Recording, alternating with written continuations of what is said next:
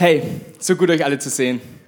Ich will euch noch mal ganz kurz mit hineinnehmen in eine, ja, in eine, in eine Predigt. Wir befinden uns gerade in einer Serie und die Serie heißt Gemeinsam unterwegs. Wir sind in dieser Serie und wir haben vor zwei Wochen von unserem Pastor Konsti gehört, wie wichtig es ist, dass wir Menschen haben in unserem Leben, die schon weiter sind als wir selber, weiter sind im Glauben, weiter sind im Leben, weiter sind in, in Erfahrungen und wir uns diese Menschen als Vorbild nehmen. Aber genauso hat er auch jeden Einzelnen ermutigt, der schon weiter ist, ein geistlicher Vater zu sein, eine geistliche Mutter zu sein für andere Menschen im Leben. Und dann letzte Woche, eine Woche später dann, hat unser, ähm, ja, unser Verantwortlicher für die Kleingruppen, Tobi, hat darüber gesprochen, wie wichtig es ist, nicht nur Leute zu haben, die weiter sind, und Leute sind, Leute zu haben, die nach uns kommen, sondern wie wichtig es ist, dass wir Leute haben, die mit uns durch gleiche Lebensphasen gehen, Phasen gehen. Leute, die im gleichen Alter sind wie wir, Leute, die einfach durch gleiche Dinge gehen wie wir auch. Er hat dann nochmal den Wert hervorgehalten, wie wichtig es ist, dass du auch eine Kleingruppe hast in deinem Leben. Und ich möchte heute diese Serie abschließen mit einem dritten Aspekt von Gemeinschaft.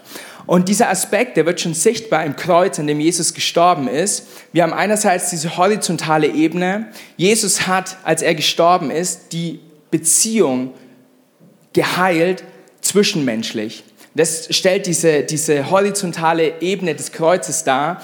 Er ist gekommen, damit wir miteinander wieder Gemeinschaft haben können. Ganz egal, welche Hautfarbe wir haben, ganz egal, welches Geschlecht wir haben, ganz egal, welches Alter wir haben, wir dürfen gemeinsam unterwegs sein.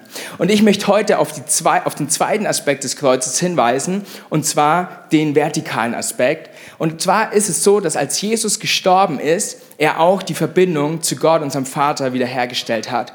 Und das ist was ich uns heute, wo ich uns heute mit reinnehmen möchte, dass Gott kein Gott ist, der fern ist, der unerreichbar ist, sondern dass Gott ein Gott ist, der interessiert ist an deinem Leben. Und bevor wir uns gleich den Text anschauen, möchte ich mal eine, ja, eine, ich habe heute ein paar steilere Aussagen dabei und ich möchte euch da mal mit hineinnehmen. Und die erste Aussage, die ich, die ich heute habe, ist, dass jeder von uns mit dem Verlangen geboren wurde, dazuzugehören. Ich weiß nicht, wie es dir geht, ich weiß nicht, wie du dich fühlst, ich weiß nicht, durch was du gerade so gehst, aber ich habe mal ein paar Beispiele mitgebracht. Du kannst dich mal zurückdenken in deine, in deine Teenie-Zeit, in deine Jugendzeit. Manche von euch seid vielleicht gerade noch drin, andere von euch seid gerade erst raus oder andere von euch seid schon Jahrzehnte entfernt. Aber wer von euch, mh, hm, ihr müsst euch jetzt auch nicht outen, ihr müsst euch nicht melden, aber wer von euch kennt es, damals in der Schulzeit, die guten alten Zeiten, da war so dieses eine Mädel oder dieser eine Junge, der dieses coole Tattoo hatte. Und plötzlich wolltest auch du dieses Tattoo haben, um dazuzugehören. Oder ein Piercing haben oder was es auch ist. Kannst du dich irgendwie daran erinnern? Findest du dich da wieder? So, es, es, gibt, es gibt so Momente, wo man, wo man merkt, hey, man ist so in der Schule oder man ist so in der Gruppe unterwegs und weil es irgendwie alle haben, will man es irgendwie auch haben. Oder eine andere Sache, weiß nicht, ob du dich noch an deinen ersten Krankenhausaufenthalt erinnerst, als du dir zum ersten Mal was gebrochen hast. Aber meistens ist es so, dass in der Teenie-Zeit der erste Krankenhausaufenthalt mit den Worten eingeleitet wurde, hey Jungs, schaut mal, was ich kann. Versteht ihr, was ich meine? und dann nimmt man sein Skateboard und fährt die Pipe runter und dann ist der Arm gebrochen, so ungefähr. Okay, vielleicht, vielleicht konntest du dich bis jetzt noch nicht wiederfinden, aber ich glaube, jetzt kriege ich dich. Wer von euch erinnert sich noch an diese stylischen Adidas Knopfhosen? Okay, okay, jetzt habe ich euch. Sehr gut. Wer von euch hatte eine? Immer noch. Gar nicht so viele, aber ihr wisst, was ich meine. Ich habe mich da gestern mit meiner Frau darüber unterhalten und interessanterweise, wir beide hatten eine Knopfhose. Meine war von Reebok, ihre war von Adidas. Und wir beide sind zu dem Entschluss gekommen, dass es so ziemlich das hässlichste Kleidungsstück war, das wir je in unserem Leben besessen haben. Ich weiß nicht, wie es dir geht, aber sie hat mir dann auch weiter erzählt, dass sie eigentlich jeden Morgen in die Schule mit Angstschweißperlen auf der Stirn gegangen ist, weil sie genau wusste, es gibt diesen einen Jungen in der Schule, der sich schon früh morgens, der ist früh morgens aufgestanden und der hat nichts anderes im Kopf gehabt, als wie schaffe ich es heute, so viele Hosen wie möglich aufzuknöpfen. Oder? Gab es bei euch? Okay, okay. Aber man hatte sie. Wieso hatte man sie? Weil sie jeder hatte. Man wollte irgendwie dazugehören. Und jetzt eine Stufe weiter, Buffalo-Schuhe. Erinnert sich jemand? Wieso hatte man Buffalo-Schuhe? Nicht, weil sie so toll aussehen, nicht, weil sie so schön sind, sondern weil sie irgendwie jeder hatte. Ladies, seid ihr dabei? Okay, ich krieg einen Nicker. Das seid schon. Hey, und so gibt es so viele Dinge. Ich meine, das sind jetzt ein paar lustige Beispiele, aber so gibt es so viele Dinge in unserem Leben, die wir tun, die vielleicht gar nicht immer, ja, die vielleicht gar nicht immer was sind, wo wir sagen, hey, da stehe ich voll dahinter oder da bin ich voll dabei oder das ist was, was mir Spaß macht, das ist was, was ich schön finde, sondern wir tun es aus einem einfachen Grund und das ist, weil wir dazugehören wollen. Wir wollen Teil von etwas sein, wir wollen Teil von einer Gruppe sein. Und so gibt es Dinge in unserem Leben, die, ich meine, ich habe jetzt ein paar lustige Dinge genannt, aber vielleicht hast du Dinge in deinem Leben erlebt und auch durchlebt und auch gemacht, wo du ganz genau weißt, hey, das hätte ich nicht tun sollen, das tat mir nicht gut, das tat meiner Familie nicht gut, das tat anderen Menschen nicht gut, aber du hast es gemacht, um dazuzugehören. Und wo dieses, dieses Verlangen herkommt oder diese Angst kommt, abgelehnt zu werden, wieso man deswegen alles Mögliche versucht, um dazuzugehören, das wollen wir uns jetzt mal in 1. Mose in Kapitel 3 anschauen, ab Vers 7. Ihr könnt auch hinten mitlesen. In diesem Augenblick wurde den beiden die Augen geöffnet. Und zwar lesen wir hier von Adam und Eva. Und sie bemerkten auf einmal, dass sie nackt waren. Deshalb flochten sie Feigenblätter zusammen und machten sich Lendenschürze. Als es am Abend kühl wurde, hörten sie Gott, den Herrn, im Garten herumgehen. Da versteckten sie sich zwischen den Bäumen und Gott, der Herr, rief nach Adam, wo bist du? Und dieser antwortete, als ich deine Schritte im Garten hörte, habe ich mich versteckt, denn ich hatte Angst, weil ich, nackt bin, äh, weil ich nackt bin. Was Adam hier sagt ist, hey Gott, als ich gemerkt habe, dass du kommst, habe ich mich versteckt, weil ich Angst vor dir hatte. Und die Frage ist, wovor, wovor hat der Adam Angst? Und als ich mir den Text so genauer angeguckt habe und mir Gedanken gemacht habe über diesen Text, glaube ich, dass er vor dieser einen Sache Angst hatte, nicht mehr dazuzugehören. Ich meine, wenn wir uns in die Zeit zurückversetzen, einige viele tausend Jahre zurück, es gab noch nicht viele Menschen. Es gab Adam und es gab Eva und dann gab es ein paar Tiere, ein paar Bäume und es gab Gott. Und da waren Adam und Eva und sie wussten, hey, wir haben gerade etwas getan, was irgendwie nicht in Ordnung war und wo wir genau wissen, hey, wenn Gott das herausfindet, die Wahrscheinlichkeit, dass wir dann nicht mehr Gemeinschaft mit ihm haben können, ist ziemlich groß. Und davor hatte er Angst. Er hatte Angst, nicht mehr zu Gott dazuzugehören. Und Gott fragt ihn dann, hey Adam, wo bist du? Und es ist eine Stelle, die ich eine ganz lange Zeit nicht verstanden hatte, weil ich mir dachte, hey, Gott ist doch Gott. Gott weiß doch, wie unser Leben ausschaut. Gott weiß, wo wir sind. Gott, Gott hat die Erde geschaffen. Er hat jedes Versteck geschaffen, wo wir uns hätten verstecken können, wo sich auch Adam hätten, hätte verstecken können. Und er fragt diese Frage, hey Adam, wo bist du? Aber er fragt sie nicht, weil er nicht weiß, wo Adam ist, sondern er fragt sie aus dem Grund, weil Adam nicht mehr wusste, wo er selber war. Er hat sich von Gott entfernt. Und das ist das, was wir an dieser Stelle lesen können. In dem Moment, wo wir, wo wir sündigen, in dem Moment, wo wir falsche Dinge in unserem Leben tun, kommt ein Problem auf und das ist, wir werden von Gott getrennt werden. Und jetzt habe ich heute eine gute und eine schlechte Nachricht für euch. Mal die Frage an euch, welche wollt ihr zuerst hören? Zuerst die gute Nachricht? Keiner. Zuerst die schlechte Nachricht? Okay, danke. Das andere würde auch keinen Sinn machen für meine Predigt, deswegen hätte ich eh mit der schlechten angefangen. Aber danke, danke, dass ihr mir hier helft. Und da könnt ihr auf eurem, auf eurem Handout mal mitschreiben. Die erste Nachricht, die schlechte Nachricht, die ich heute zu geben habe, wir wurden mit Ablehnung geboren. Im Endeffekt schon als du auf die Welt kamst, warst du vorherbestimmt, war ich vorherbestimmt, dass wir Ablehnung erfahren. Vielleicht hattest du noch das Glück, in eine liebende Familie hineingeboren zu werden, wo die Eltern sich wirklich um dich kümmern, um dich sorgen. Aber spätestens, wenn dann die Kindergartenzeit loskommt oder, oder losgegangen ist, warst du plötzlich das Mobbingopfer. Oder wenn du nicht im Kindergarten das Mobbingopfer warst, dann kam spätestens dann die erste Klasse oder die zweite Klasse oder die dritte Klasse und du hast schon wieder versucht, um Anerkennung kämpfen zu müssen. Bis dann endlich die Knopfhosen kamen und dann hast du gemerkt, okay, durch meine Knopfhosen bin ich, gehöre ich dazu. Und du hast versucht, dich Tag für Tag irgendwie durchs Leben, hast versucht durchs Leben zu kommen und hast versucht dazuzugehören. Und dann hast du deinen Job angefangen und wieder ging es nur darum, hey, wie kann ich dazugehören? Wie kann ich Teil dieser Gruppe sein? Wie kann ich Teil der Arbeitskollegen sein? Wie kann ich Teil der Firma sein? In Jesaja 59, ich möchte es mal untermauern, auch so was die Bibel darüber sagt. In Jesaja 59 lesen wir, nein, eure Sünden sind eine Schranke, die euch von Gott trennt. Wegen eurer Sünden verbirgt er sein Antlitz, sein, seine Gegenwart vor euch und will euch nicht mehr hören. Also nicht nur, dass wir damit zu kämpfen haben, dass Menschen uns ablehnen, sondern jetzt lesen wir hier auch noch in der Bibel, in Gottes Wort selbst, dass Gott uns ablehnt. Ziemlich krasse Aussage. In Römer 3 steht, denn alle haben gesündigt und verfehlen die Herrlichkeit, die sie vor Gott haben sollten. Was ich so interessant finde an dieser Stelle ist, alle haben gesündigt. Also jeder von uns hat in seinem Leben schon mal irgendwas falsch gemacht. Aber selbst wenn du heute besser unterwegs bist als noch vor ein paar Jahren, schreibt Paulus hier, aber trotzdem verfehlst du Gottes Herrlichkeit in Gegenwart. Also selbst jetzt, so wie wir hier sitzen, wir verfehlen das, was Gott für uns hat. Und dieses Wort verfehlen, wenn man sich das mal genauer anguckt, es kommt aus dem Sport. Noch genauer wird es zum Beispiel verwendet beim Bogenschießen. Ich weiß nicht, wer von euch schon mal Bogen geschossen hat, so richtig schön mit Pfeil und Bogen, so Winnetou-Style. Ich hatte die Möglichkeit, ähm, vor, vor einiger Zeit habe ich ein halbes Jahr bei Freunden gewohnt und die hatten einen großen Garten und die hatten dann so eine, wie nennt man das, Dartscheibe, Zielscheibe in ihrem Garten stehen und dann konnte ich zum ersten Mal Bogenschießen und ich hatte nie verstanden, wieso Bogenschießen ein Sport ist, bis ich selber mal Bogen geschossen habe. Weil die Sache ist, du nimmst den Pfeil und du nimmst den Bogen und du ziehst auf und dann zielst du und zumindest wenn du es nicht kannst, triffst du meistens daneben und dann beginnt der eigentliche Sport, weil du dann schnell den Pfeil hinterherrennen musst, bevor der nächste seinen Pfeil schießt, damit du nicht von dem Pfeil getroffen wirst. Das habe ich rausgefunden, ist der Sport am Bogenschießen.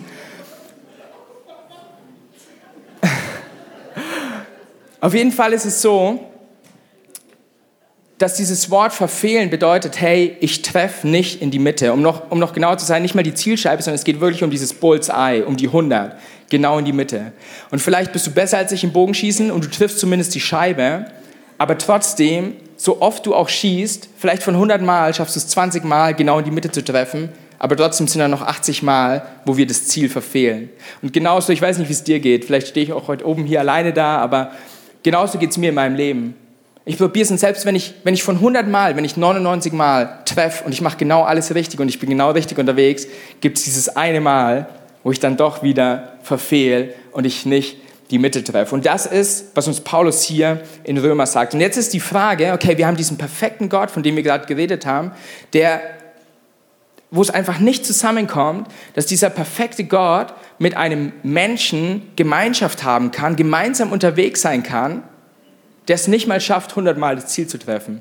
Der vielleicht nur einmal verfehlt. Sobald du einmal verfehlt hast, bist du schon nicht mehr perfekt kannst du mit diesem Gott schon nicht mehr zusammenkommen. Schaffe ich es nicht mehr, diesem Gott überhaupt nahe zu treten. Gut, jetzt habe ich gesagt, ich habe eine gute und eine schlechte Nachricht, aber bevor ich zur guten Nachricht komme, habe ich eine noch schlechtere Nachricht. Kannst du dich mal zu deinem Nachbarn drehen und sagen, die ermutigendste Predigt, die ich seit langem gehört habe. Und je länger du lang sagst, desto ernster meinst du es. Nicht nur wurdest du bereits abgelehnt, als du geboren wurdest, sondern du musst auch noch perfekt sein, um von Gott akzeptiert zu werden. Ich bitte euch, bis zum Ende mit dabei zu bleiben. Ich verspreche euch, die Hoffnung wird kommen, es wird gut werden. Aber alles, was wir hier gerade gelesen haben, sagt uns, okay, du bist nicht gut genug, um angenommen zu werden. Und um angenommen zu werden von Gott, musst du eigentlich alles tun, um perfekt zu sein. Und jetzt kommt bei jedem von euch, wenn ihr das hört, kommt ein anderer Gedanke. Aber ich denke, die meisten von euch, ihr denkt gerade, so ging es zumindest mir, als ich so die Stellen auch durchgelesen habe, hey, es ist doch unmöglich. Wie soll ich das jemals schaffen, perfekt zu werden? Wie soll ich es jemals schaffen, einem perfekten Gott zu begegnen? Denn ein perfekter Gott akzeptiert nur Perfektion.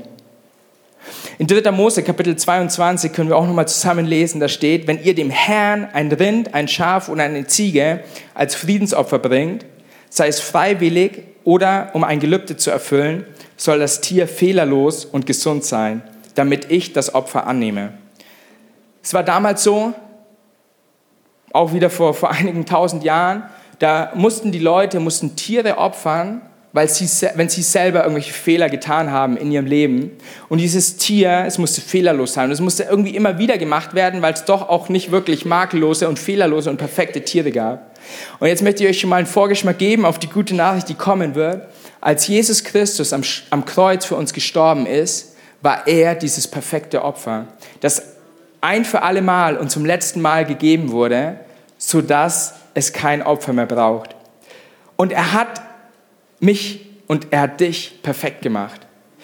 Nicht in unserem Handeln und nicht in unserem Denken, aber in dem Status, in dem wir vor Gott stehen.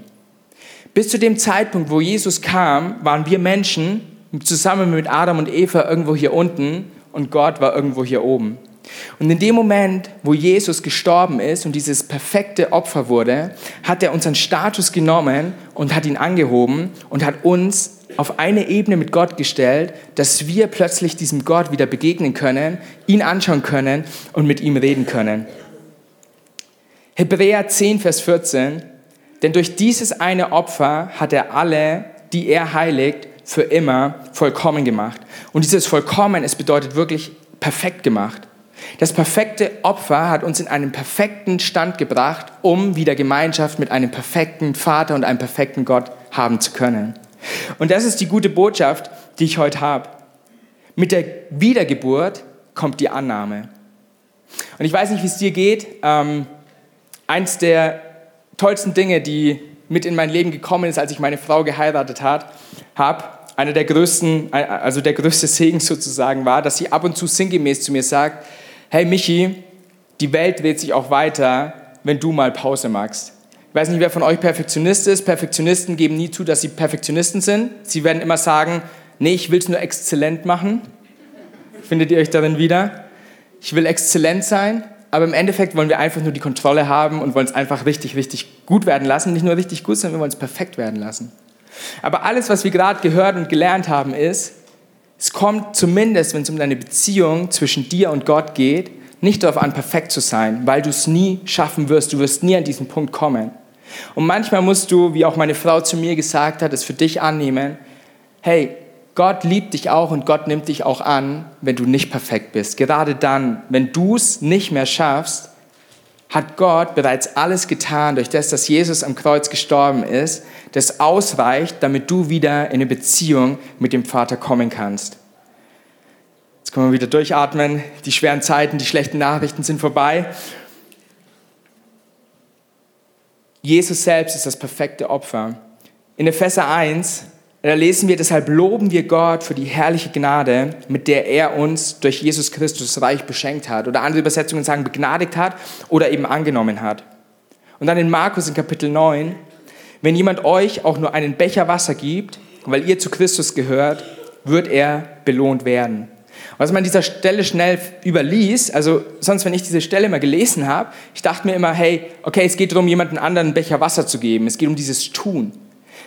Aber eigentlich, dieser Satz, dieser Halbsatz, der danach kommt, nach diesem Komma, weil ihr zu Christus gehört, ist so ein wichtiger Satz. Und das ist genau der Grund, wieso sich die Leute heute taufen lassen, die wir gerade gesehen haben. Weil sie erkannt haben, hey, ich gehöre zu Christus. Ich darf Teil seiner Familie sein. Ich darf Teil von dem sein, was Gott auf dieser Erde geplant hat. Und ich möchte dich heute Abend so einladen, dass wenn du das in deinem Leben noch nicht erlebt hast, wenn du vielleicht das Gefühl hast, hey, wer nimmt mich schon an? Michi, so wie du hier oben stehst, wenn du mein Leben kennen würdest, wenn du wissen würdest, wer ich bin, wenn du wissen würdest, was ich schon alles gemacht habe, wenn du meine Gedanken kennen würdest, wenn ich dir einfach mal einen USB-Stick meiner Gedanken geben könnte, du könntest keine 20 Sekunden anschauen von dem, was mir durch den Kopf geht, von dem, durch was ich schon gegangen bin, durch dem, was, was ich schon lebe. Ja, Gott nimmt Leute an, aber mich, m -m, mich, mich kann er nicht annehmen. Ich bin nicht perfekt. Dann kann ich nur sagen, willkommen im Club. Keiner von uns, der hier steht, ist perfekt. Keiner von den Leuten, die sich hier taufen haben lassen, ist perfekt. Aber genau deswegen ist Jesus Christus für uns gestorben, als dieses eine perfekte Opfer. Gemeinsam unterwegs zu sein heißt dazu zu gehören. Und dazu zu gehören heißt gemeinsam unterwegs zu sein. Und ich möchte dich heute Abend einladen, dazu zu gehören, gemeinsam unterwegs zu sein. Ich möchte dich einladen, dass du Teil einer Familie wirst, Teil auch einer geistlichen Familie wirst. Heute Morgen nach dem Gottesdienst ist eine Frau auf mich zugekommen und hat gesagt, hey, ich habe ich hab, ähm, in frühen Jahren meine Tochter verloren. Ich mir, sie, hat, sie hat so gesagt, hey, ich hätte mir gewünscht, ich wäre gestorben, aber sie ist gestorben. Und dann hat sie keinen Mann in ihrem Leben gehabt und hat keine Familie in ihrem Leben gehabt und hat gemerkt, hey, irgendwie habe ich auch nicht wirklich Freunde in meinem Leben. Und dann habe ich ihr diesen Psalm nochmal gegeben, Psalm 68, Vers 7. Und da steht, Gott gibt dem Einsamen ein Zuhause. Gott gibt dem Einsamen eine Familie. Und ich möchte dich so einladen, wenn du dich abgelehnt fühlst, wenn du fühlst, hey, schon seit meiner Geburt oder spätestens dann seit der Schule oder eigentlich irgendwie meine Familie, meine Freunde, klar, ich tue viele Dinge, um dazuzugehören und ich versuche irgendwie mich durchzukämpfen und durchzurackern. Gott möchte dir genau das eine heute zusprechen. Er will dir sagen, hey, ich will den Einsamen ein Zuhause geben. Ich will dir ein Zuhause geben. Ganz egal, wo du bist, ganz egal, was du denkst, ganz egal, was du tust, ganz egal, wer du bist. Ich stehe mit offenen Armen da und ich will dein Vater sein. Du mach dir keine Sorgen mehr um die Dinge, die du falsch gemacht hast. Mach dir keine Sorgen mehr um die Dinge, die du vielleicht noch falsch tun wirst. Du wirst auch selbst dann, wenn du sagst, okay, ja Jesus, ich will das alles, du wirst danach noch nicht perfekt sein. Ich verspreche es dir, ich habe es versucht, ich habe es bis heute nicht geschafft. Und ich weiß auch, ich werde es in den nächsten 50 Jahren nicht schaffen. Heute die gute Botschaft für dich ist, du musst nicht perfekt sein, sondern Jesus will dich annehmen, so wie du bist. Aber es darf bergauf gehen, es darf besser werden. Und jetzt ist die Frage, okay, warum? Warum hat Gott uns akzeptiert? Der Grund, warum Gott uns angenommen hat, liegt darin, weil er Jesus abgestoßen hat. Jesus wurde stellvertretend für uns zu diesem Opfer. Und da lesen wir in, in Markus 15, in Vers 34, dann um 3 Uhr, als Jesus am Kreuz hing, als er gestorben ist, als er gekreuzigt wurde, rief Jesus mit lauter Stimme, mein Gott, mein Gott, warum hast du mich verlassen? Hey, wenn du Jesus als deinen Herrn in deinem Leben aufgenommen hast oder es auch tun wirst, du kannst dir bei einer Sache sicher sein. Gott wird dich nie wieder verlassen, weil er Jesus bereits verlassen hat. Und Gott wird dich nie wieder ablehnen, weil er Jesus bereits abgelehnt hat. Das heißt, in dem Moment, wo du Teil von Gottes Familie wirst, in dem Moment, wo du sagst, ja, Gott, ich will, dass du mein himmlischer Vater wirst. Ich will, dass du Einzug findest so in, in mein Herz, dieses, dieses symbolische, du öffnest dein Herz und du lässt Gott dort hinein. In dem Moment darfst du dir sicher sein, du bist drin. Da gibt es keine Probezeit, da gibt es kein, wir schauen erstmal, wie du dich so magst und dann reden wir in zwei Monaten wieder und wenn es nicht ganz so gut lief, dann schmeißen wir dich wieder raus. Sondern wenn du einmal Ja gesagt hast, dann bist du drin, bist du adoptiert, bist du Teil der Familie und dann kann dich keiner mehr rausreißen. Keiner kann mich aus meiner Familie rausreißen. Meine Eltern können tun, was sie wollen. Ich bleibe der Sohn meines Vaters. Das heißt, wenn du einmal adoptiert wurdest, wenn du einmal Ja zu diesem Jesus gesagt hast, du bleibst der Sohn des Vaters. Es ist so wichtig, dass es einige von uns heute hier hören. Und jetzt ist natürlich die Frage, okay, wieso, wieso hat Jesus, also Jesus hat wirklich gelitten. Jesus hatte wirklich Schmerzen, als er dort am Kreuz war und gesagt, hey, mein Gott, mein Gott, warum hast du mich verlassen?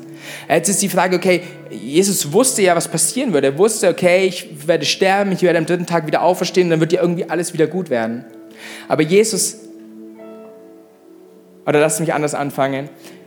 Ich habe mittlerweile in den paar Jahren, die ich auf dieser Erde bin, eine Sache gelernt und das ist, dass ich ganz, ganz vorsichtig bin mit den Worten, ich weiß, wie du dich fühlst. Weil solange ich nicht erlebt habe, was du erlebt hast, den Verlust, den du erlebt hast, die Schmerzen, die du erlebt hast, solange ich nicht durch das gegangen bin, durch was du gegangen bist, habe ich keine Ahnung, wie du dich fühlst. Aber durch das, dass Jesus nicht nur wusste, dass es Schmerz gibt, ich meine, Gott hat irgendwo auch den Schmerz geschaffen, und deswegen weiß er halt, es gibt Schmerz, aber Gott wusste nicht nur, es gibt Schmerz, sondern Jesus selbst, Gott selbst hat am Kreuz erlebt, was es bedeutet, Schmerz zu erleiden und verlassen zu sein. Und ab diesem Moment bis heute, bis jetzt in diese Minute hinein, kann er sich zu dir runterbeugen und kann zu dir sagen, ich weiß genau, wie du dich fühlst. Ich bin durchs Gleiche gegangen, ich war verlassen, ich war alleine, ich habe Schmerzen durchlitten. Ich hab, bin bis in den Tod hineingekommen. Und dann kniest du vielleicht oder du liegst am Boden und er kommt zu dir runter und er kniet sich zu dir hin und er nimmt deine Hand und er hebt dich auf. Und er sagt, komm, wir versuchen es zusammen. Ich, ich, ich, ich, weiß, ich weiß, wie sich das gerade anfühlt. Ich weiß, dass es weh tut. Aber komm einen Schritt nach dem anderen. Wir schaffen das. Wir schaffen das. Wir schaffen das. Und Jesus sagt zu dir in diesem Moment, hey, wir schaffen das. Jesus greift in diesem Moment deine Hand und er sagt zu dir, hey, wir schaffen das. Hey, du bist noch mal hingefallen, kein Problem, komm. Komm, wir probieren es nochmal. Hey, du bist noch mal hin, hey, komm, kein Problem. Okay, du brauchst kurz eine Minute. Lass uns kurz, komm. Wir kommen kurz zur Ruhe. Okay, komm weiter. Bis du an dem Punkt angekommen bist, wo du weißt, Dein Gott steht neben dir. Er nimmt dich in den Arm und er lässt dich nicht alleine. Er nimmt dich und er führt dich Schritt für Schritt und Schritt für Schritt. Wenn du mir nicht glaubst, vielleicht glaubst du der Bibel, ich habe noch einen Vers für euch, jetzt nicht auf eurem Handout, aber ihr könnt ihn mitschreiben in Hebräer 13, Vers 5. Denn Gott selbst hat gesagt, ich werde dich nie verlassen und ich werde dich nicht im Stich lassen. Das ist, was Gott dir zusagt. Wenn du mir nicht glaubst, glaub wenigstens der Bibel. glaub Gott selbst, wenn er das zu dir sagt. Und deswegen darfst du wissen, du bist angenommen. Hey, du magst vielleicht dumme Dinge, um, um, um dazuzugehören. Dinge vielleicht auch, die die Bibel als, als Sünde bezeichnet, wo du ganz genau weißt, hey, das ist nicht gut. Hey, ich kann dir sagen, du kannst damit aufhören. Du musst das nicht mehr tun, weil du jetzt angenommen bist. Wenn du sagst, Herr Jesus, du darfst in mein Leben kommen, dann gehörst du dazu, dann bist du angenommen. Jetzt noch die letzte Frage, hey, warum, warum hat Gott es getan? Also ich bin, so, ich bin jemand, ich brauche Gründe, ich, ich muss das wissen, weil sonst kann ich es irgendwie für mich nicht annehmen. Und eine Sache, die mir ganz stark geholfen hat, das zu verstehen, wieso Gott es getan hat, war eine Sache, die auch wieder mich und meine Frau betrifft. Ähm, ich habe meine Frau kennengelernt und dann waren wir eine ganz, ganz lange Zeit getrennt voneinander. Und es war dann auch eine Zeit, wo ich, ähm, ja, wo ich in einer in der Jugendgruppe war, sozusagen, wo, wo die Möglichkeit bestanden hat, ähm, wo die Jungs mit einer verheirateten Frau zusammengehen konnten und die, die Mädels mit ihrem Mann eben zusammengehen konnten wir einfach mal Fragen stellen konnten über Beziehungen und über Liebe und wie das so ist, wenn man verheiratet ist, so aus der Perspektive des anderen Geschlechts. Und es war eine richtig, richtig coole Zeit. Man könnte auch sagen Jugend-Selbsthilfegruppe, ähm, ein anderer Begriff für Jugendgruppe. Ähm, es war, war eine echt coole Zeit und dann habe ich diese eine Frage gestellt, woher kann ich mir sicher sein, dass ich eine Frau wirklich liebe. Ich meine, klar, ich kann Dinge aufzählen, ich kann sagen, sie ist kreativ, sie ist intelligent, sie ist wunderschön. Ich mag irgendwie, ich mag ihre Nase und ich mag ihre Augen und es sind so viele Dinge, aber es gibt ja auch andere Menschen, die kreativ sind. Wieso, wenn ich über meine Frau nachdenke, löst es Gefühle in mir aus, die ich glücklicherweise nicht habe, wenn ich über andere Frauen nachdenke. Und dann kommt ja auch irgendwann der Zeitpunkt, wo sie nicht mehr 90, 60, 90 hat, sondern vielleicht 90, 60, 92. Die Zeit wird kommen. Und dann kann ich mich ja nicht mehr darauf berufen, dass ich sie liebe, weil sie mal die anderen Maße hatte, als die, die sie jetzt hat. Ich denke, ihr versteht, was ich meine. Und dann hat diese Frau eine Sache gesagt. Und die werde ich, werde ich sicher nicht vergessen. Sie hat gesagt, manchmal liebst du jemanden ohne wirklichen Grund. Manchmal ist da einfach eine Person und du fühlst dich zu ihr hingezogen. Und dann geht es nicht darum, klar, dann kann da auch wieder eine andere Person kommen, zu der ich mich hingezogen fühle, aber dann kommt der Zeitpunkt, wo ich diese Person heirate. Und dann liebe ich sie aus einem ganz einfachen Grund, weil sie mir gehört. Sie gehört zu mir. Wir sind gemeinsam unterwegs. Und ich gehöre ihr. Wir gehören zusammen. Und das ist der Grund, wieso ich sie liebe. Und dann können Dinge sich verändern, Dinge, wo vielleicht vorher mal attraktiv waren und die sich dann verändern und dann vielleicht nicht mehr im ersten Augenblick so attraktiv sind. Vielleicht würde ich sie deswegen nicht mehr heiraten. Aber ich bleibe bei ihr aus einem ganz einfachen Grund, weil sie mein ist. Und wieso erzähle ich euch das? Genau das ist der Grund, wieso Jesus es für dich getan hat. Es gab keinen Grund. Es war einfach die reine Liebe, weil er eine Sache wollte und das ist, dass du ihm gehörst. Egal, ob du hier als Junge, als Mädchen, als Mann, als Frau sitzt, Gott hatte ein Verlangen und das ist, dass du zu ihm gehörst. Ihr glaubt mir nicht? Lass uns in die Bibel schauen. Römer 5, Vers 8. Gott hingegen beweist uns seine Liebe dadurch, dass Christus für uns starb, als wir noch Sünder waren, als wir das Ziel verfehlt haben, als wir nicht ins Schwarze getroffen haben, als wir nicht perfekt waren. Hat Gott gesagt, hey, aber du gehörst zu mir. Ich will dich in meinem Team haben. Ich will dich in meiner Familie haben. 1. Johannes 4,19, der tiefste Grund für unsere Zuversicht liegt in Gottes Liebe zu uns. Wir lieben, weil er uns zuerst geliebt hat. Wir lieben, weil er uns zuerst geliebt hat. Das ist, was Gott uns gibt, das ist, was Gott uns schenkt. So wunderbar zu wissen, du bist angenommen. Und wir wollen gleich eine Zeit haben, ich will fast sagen, das ist der Höhepunkt des Gottesdienstes, wo du das in deinem Leben auch ausrufen darfst. Das, was jeder einzelne von den, von den acht, neun Leuten, die gerade hier vorne standen, in seinem Leben erlebt hat, du kannst das für dich erleben. Und vielleicht stehst du auch bald hier vorne und sagst, hey, ich habe Jesus in mein Leben aufgenommen und ich möchte auch, ich möchte auch ja, mich symbolisch taufen lassen und der Welt zeigen, ich bin, das ist das, was die Taufe ist, ich bin gestorben und ich bin auferstanden als neuer Mensch. Es hat einen Grund, wieso wir mit Wasser taufen und zwar ganz einfach, weil es darum geht, dass dieses Wasser symbolisch uns freiwäscht und uns reinwäscht von all dem Schmerz, von all der Schuld, von all der Last, von all den Wunden, von allem auch, was wir uns an, an Dingen aufgeladen haben und wir dann als neuer Mensch wieder hochkommen dürfen. Und wenn du das in deinem Leben erleben möchtest, darf ich dich dazu einladen. Du darfst Teil davon sein, du darfst Teil von seiner Familie sein. Du darfst auch Teil dieser Gemeinde sein. Es muss nicht diese Gemeinde sein, es gibt so viele tolle Gemeinden, auch hier in Nürnberg. Aber ich möchte dich so einladen, nutz diese Chance und geh diesen Schritt, um Teil von Gottes Familie zu werden.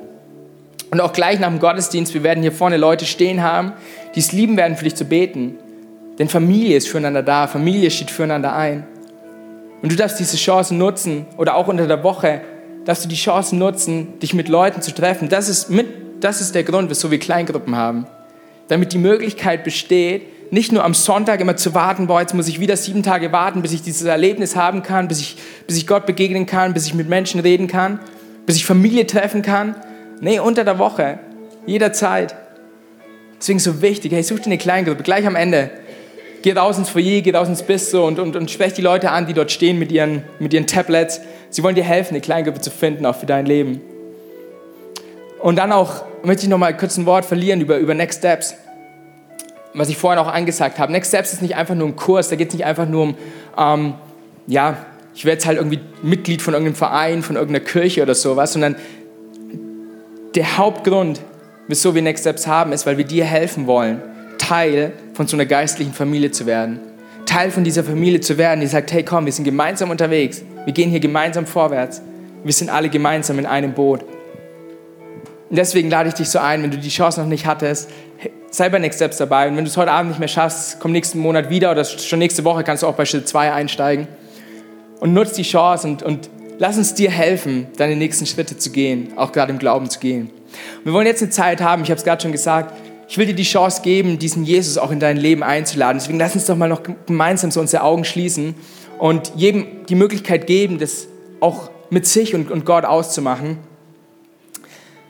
Und zwar will ich gleich von hier vorne ein Gebet sprechen. Und bevor ich das mache, möchte ich jeden einladen nochmal, dass du dir Gedanken machst darüber, hey, wo hat der Heilige Geist gerade zu mir gesprochen? Was ist die eine Sache, die mir Gott gerade durch diese Predigt sagen wollte, die ich mit nach Hause nehmen darf? Und manche von euch, ihr sitzt gerade hier und du sitzt gerade hier und für dich ist es dran zu sagen, ich möchte, dass Jesus der Herr in meinem Leben wird. Und ich will von hier vorne dieses Gebet sprechen, dass du, dass du mitsprechen darfst. Und einfach nur damit ich weiß, dass ich auch für dich mitbeten darf, darfst du mir gleich mal kurz ein Handzeichen geben. Du musst nicht irgendwie aufstehen, nach vorne kommen, dich groß outen. Aber einfach, wenn du sagst, hey, ich möchte, dass dieser Jesus in mein Leben kommt. Ich möchte, dass, dass ich Teil dieser Familie Gottes werden darf, dass ich meine Schulden, meine Last abladen darf, dann melde dich doch ganz kurz mal und gib mir ein Handzeichen, dass ich weiß, dass ich für dich beten darf. Danke, ihr zwei. Vielen Dank. Vielen Dank. Ist noch jemand hier? Ich warte noch einen kleinen Moment. Hey, ganz ehrlich, auch wenn du dich gerade nicht traust, dich zu melden, du darfst dieses Gebet trotzdem mitsprechen. Dieses Melden, das ist ein Symbol, es ist ein Zeichen. Wichtig ist, dass du Jesus in dein Herz einlädst. Lass uns mal gemeinsam beten. Ich, ich bete von hier vorne laut. Hey, und Gemeinde, unterstützt doch mal die, die, die jetzt beten. Lass uns mal gemeinsam einfach laut das, dieses Gebet wiederholen. Herr Jesus Christus, ich danke dir, dass du am Kreuz für mich gestorben bist. Und dass du in diesem Moment alle meine Schuld, und meine Sünde auf dich genommen hast. Dass du verlassen und abgestoßen wurdest, sodass ich angenommen werden kann. Mir tut leid, was ich an Fehlern und Sünden in meinem Leben getan habe. Und ich möchte dich jetzt einladen, dass du der Herr in meinem Leben wirst. Du bist mein König und mein Gott. Danke, dass ich komplett neu gemacht wurde durch dich. In deinem Namen beten wir. Amen.